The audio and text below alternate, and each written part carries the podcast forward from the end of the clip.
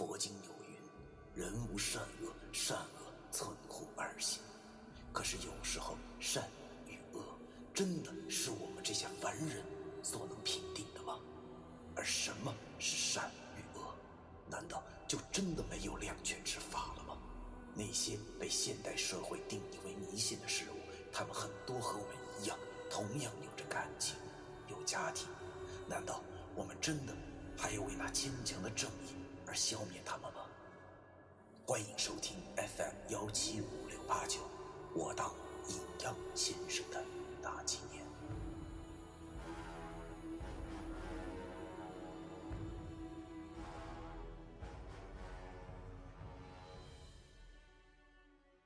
第一百四十章深夜游戏上。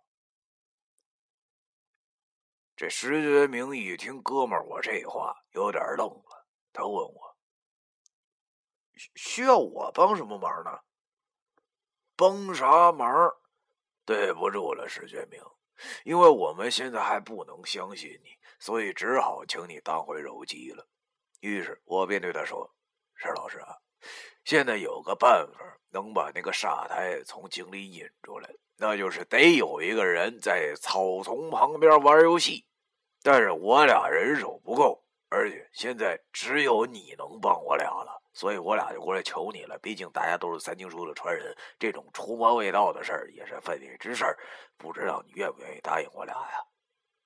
讲出这话，其实我心里也是挺犯嘀咕的。这他大爷的石觉明，如果真没有骗我俩的话，那么说破天，他也只是个凡人一个，与我和老易这两个淫荡小青年是完全不同的。毕竟，我和老易虽然不算是身经百战，但也应该算是此中老手了。如果是拿泡妞来比喻的话，那我和老易不算是情圣，但最起码能算得上是禽兽了。其实，我也不敢保证他到底能不能接受我这个请求。毕竟，如果他真的是普通人的话，会感到害怕也是情理之中的事情。石觉明一听我这么说，沉思了一会儿。然后好像下了很大决心一般的对我来说：“哎，稍等我一下。”只见他说完，便迅速的掐指算起来。不得不说，看石觉明掐指算，真的是一种视觉享受。先不提他长得多帅啊，其实在我和老易眼中，男人。长得再帅也不能当饭吃，帅又不能养活人。让我欣赏的是石觉明掐指算的时候的神态，仿佛一瞬间他身旁的气场完全就被改变了。看网游小说都是他大爷说什么王八之气，如果现实中真有这种东西的话，应该就和我眼前的石觉明差不了多少吧。只见他双目微闭，表情庄严。他仿佛只有在掐指算时才会收起那笑容，右手的拇指迅速搓着这四个手指头。如果我是个娘们的话，说不定还真会爱上他。但是哥们儿是娘们吗？不是，所以我无法爱上他。这好像是废话。只见不一会儿，石觉明睁开了眼睛，又进入了微笑模式。其实他这个微笑我印象挺深刻，直到很久以后的今天，我都忘不了我们三个脸上的不同的表情。我的苦笑，老易的傻笑，以及石觉明的微笑。我们三个对生活的态度都不同，也许这也代表了我们各自不同的结局吧。但这都是后话，后话自然要等我以后再慢慢的说来。石觉明微笑的对我说。好了，我算过了，我晚上差不多可以完成这个任务。嗯，黑了，想不到他答应的还挺痛快，但是这也没理由啊。为啥掐指一算就答应了呢？难道他算出来了我和老易要阴他？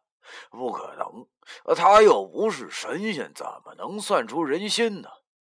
这时，石觉明坐在了我和老易的面前，对我俩说。不瞒二位啊，其实啊，我我这是第一次要做这种事情啊，心中确实很害怕。但是既然我们是三清书的传人，正像昨天小飞说的，啊我们以后可能是一条绳上的蚂蚱了。我刚才算过了，我呢，今晚上会有血光之灾，反正不管在哪儿都会灵验，还还不如帮两二位一个忙呢。而且我身为这大学老师，这怎么能看着学生们面临危险而临阵脱逃呢？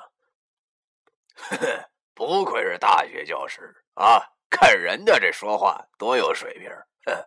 不管他说的是不是真心话啊，但是听上去就是让人舒服。不得不说，这石觉明还是块当公务员的料，因为在现在的机关里，好像就缺会说话的了。虽然他后面的那些应该都是些场面话，但是我相信他前半句是真的。毕竟我们都是一根绳上的蚂蚱，以后还有可能要一起去找那剩下的七宝，所以现在的磨合是必然的。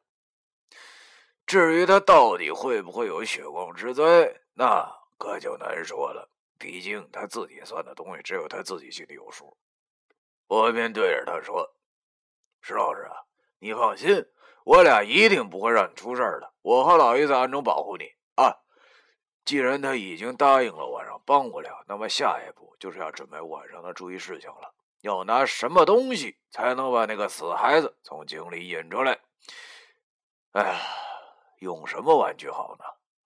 想到这儿，不由得让我想起了以前的一个鬼故事啊。那是一个农村发生的事情。以前东北的农村一般没有什么娱乐活动，只有扭秧歌啊，男女老少都爱看。但是以前的农村可不比现在。俗话说，那都是北大荒啊。这并不是浪得虚名，贫困养成了东北人的彪悍性格。要说东北人他为啥天不怕地不怕？答案只有一个：穷的。这点是真的。就像我的家乡龙江，龙江人出了名的虎，没办法，因为穷啊。贫穷导致了我们的彪悍，当然还有朴实不装假。讲的呢是朱家坎又一次年前一户地主家添了丁生了个大胖小子。这可把那地主给乐坏了。要知道，四十多岁终于有了一个能继承香火的了，放谁身上谁不乐呀？于是那地主便大摆宴席，就连那些逃荒路过的都有一大海碗红脸的高粱米饭吃。闹腾了一天，到了晚上的时候，那地主还不过瘾，于是他便找着一些村子里能跳能扭的，到村口点着了把火，扭秧歌。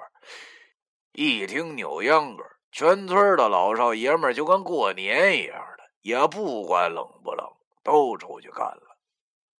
东北扭秧歌可是又美又浪，大雪地上就干整啊！村民们老长时间没看过秧歌了，也都叫起好来。可是扭着扭着，这情况啊就不对了，因为人们发现那扭秧歌的人。竟然越扭越多，从刚开始十多个人，大概后来变成了二十多个，这是怎么回事呢？有好事的下场一看，顿时大叫的是闹鬼了，然后往回跑。原来那人发现呢，在雪地上扭秧歌的那几个，除了地主找来的以外啊，竟然还有一些村子以前已经去世的老头和老太太，他们白色了脸。煞白但是也涂了通红通红的红脸蛋正拿着两个绸子扭得开心。原来这些已经过世的人呢，见到这扭秧歌也耐不住寂寞，出来凑热闹来了。后来听我奶奶讲啊，那些参加扭秧歌的人都大病了一场，这事儿才算罢了。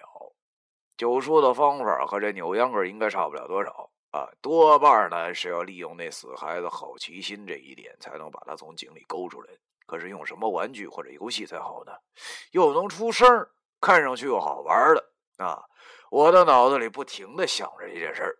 据我当时分析啊，不外乎有三种玩具呢可以利用啊。A 丢沙包，又称躲避球，这种游戏不管男女老幼都爱玩，而且对小孩子引诱程度很大。B 过家家，这个游戏我小时候特爱玩。我记得当时上小学一年级的时候，我还是我们班女生的御用大灰狼，每次都扮演大灰狼吃小鸭。当然，还因为这点让同班的男生隔离过一段时间。哎，不提了。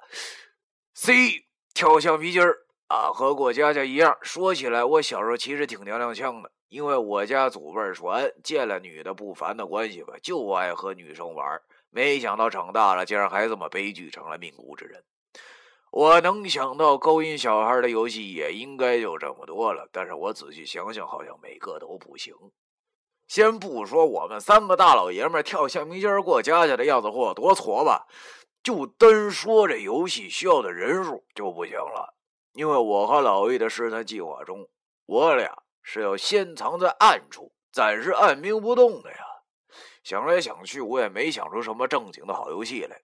我一抬头看。老易和石觉明好像也各自正想着事儿，我不知道石觉明想的是什么，但是老易应该是在想利用什么东西把那死孩子引出来吧。俗话说，三个修鞋的顶一个军委主席，与其我一人苦想，还不如问问他俩的意见。要知道，现在可不是我孤军奋战的时候了。于是我便开口对他俩说：“哎，我说两位啊。”想个主意吧，要用什么东西又方便又能有效的把那熊孩子引出来啊？老叶沉思了一会儿后，他特深沉的对我说：“嗯，我觉得咱弹玻璃球吧。要知道，我小时候曾经有一个外号叫‘玻璃小爵爷’。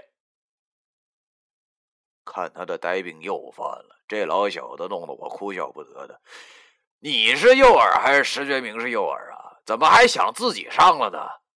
暂且不说谁是诱饵的问题啊，就先说说你弹玻璃球能弄出多大动静？你弹到天亮，那井里的死孩子都能够呛听着啊！想到这儿，我便没搭理他，而是对石觉明说：“石老师，你有没有什么好的提议啊？”石觉明扶了扶眼睛，然后对我说：“嗯，这要说游戏的话。”我小时候还真没玩过什么，只是好像现在的小孩一般都对电动比较感兴趣吧。要不然我晚上就拿个 PSP 坐草丛旁边玩，应该能把那个沙滩引出来吧。不得不说，他这提议确实不错啊。要知道现在那些小朋友啊，基本上对个电电动啊没有任何抵抗力的。他这个提议也够大胆的，不愧是大学老师啊。劳伊特深沉的说：“我还是觉得弹玻璃球不错，没心没肺的境界不过如此。真的。”我苦笑了一下，然后对石学明说：“那晚上就靠你了，石老师。你 PSP 满电的吗？不知道能玩多久啊？”石学明点了点头，微笑对我说：“ 放心吧。对了，你俩。”别叫我什么石老师、石老师的了，咱俩咱都这么熟了，你俩就叫我石头吧，这是我小名，叫我这和我关系好人都这么叫我。我苦笑的点了点头，心中却是想到，我俩现在还不敢跟你熟呢，等过了今晚上再说吧。啊，今晚上看来又是一场苦战了。